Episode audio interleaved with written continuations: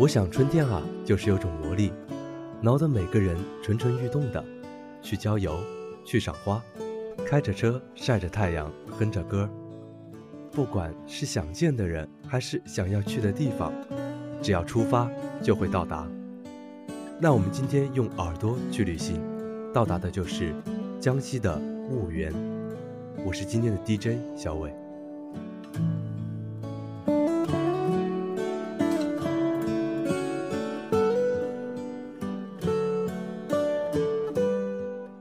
婺源呢是被称为中国的最美乡村，给游客留下了深刻印象之一的就是婺源的文化了。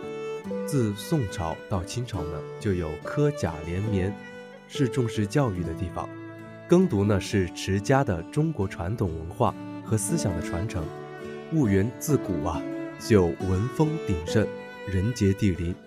婺源呢也是名人很多的地方，有大家熟悉的。理学家朱熹，还有詹天佑等。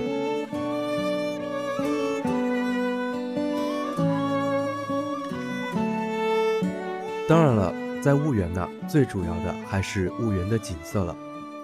在阳春三月的时候呢，婺源的柳树那是一片一片的，油菜花呢也是漫山遍野，亭亭玉立的竹林与白墙黛瓦的徽派建筑相映。形成了独具一格的乡村诗情画意的美景。记得有人曾经这样说过啊：“为了那一片蓝天，当天空暗下来，愿化为一片繁星；为了那一片黄色的花海，我也愿意化成一片绿叶。”婺源的油菜花呢，就像一片花海一样，是非常的壮观。那么同学们呢，也可以在五一的时候前去游玩一下了。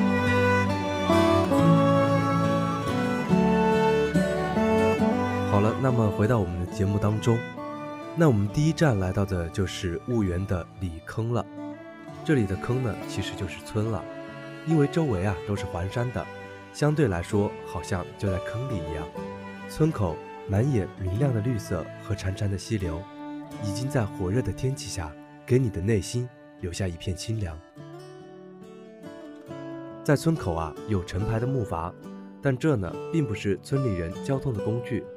而是为游人准备的，我们就可以乘着竹筏，一边欣赏婺源的景色，一边聊着天，还可以带个小速写本，画下婺源的景色。小桥流水人家呢，是李坑最贴切的写照了。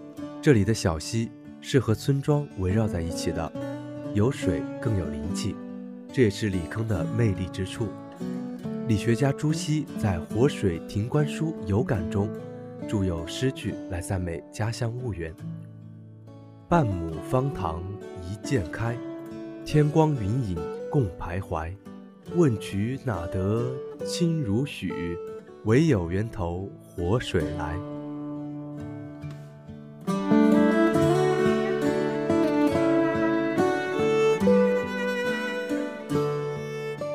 李村呢，也是典型的徽派建筑，岁月和江南的湿气。涂抹的墙粉黛瓦，水墨画的境界，这样的风景在这里是无处不在的。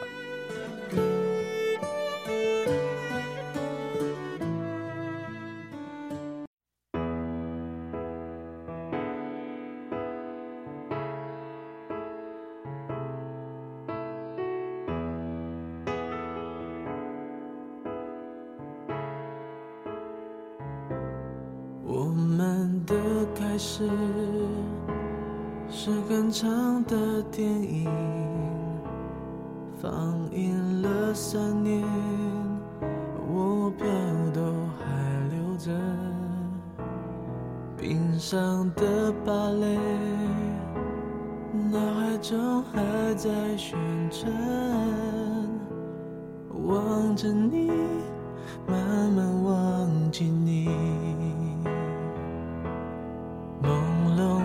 时间我们溜了多远冰刀划的圈圈起了谁改变。如果再重来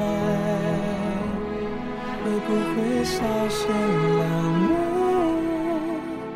爱是不是不开口才珍贵？再给我两分钟。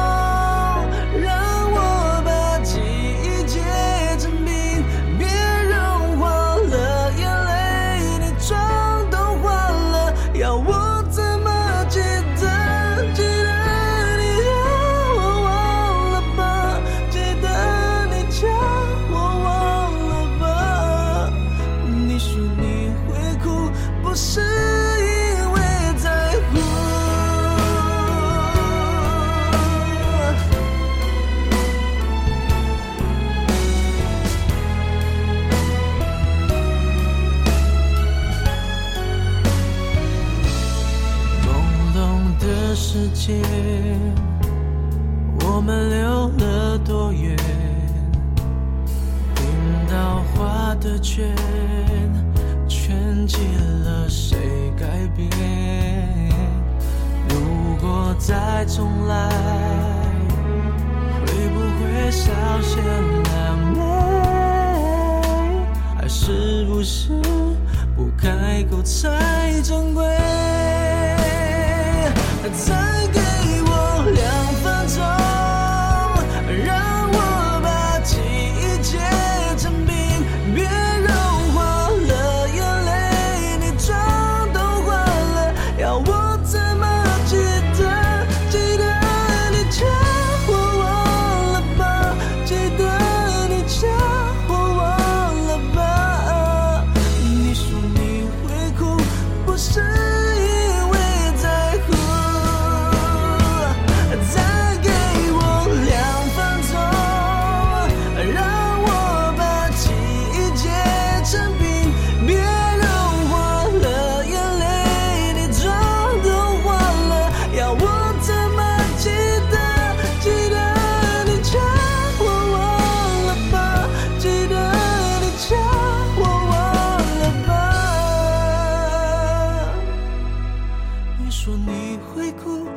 是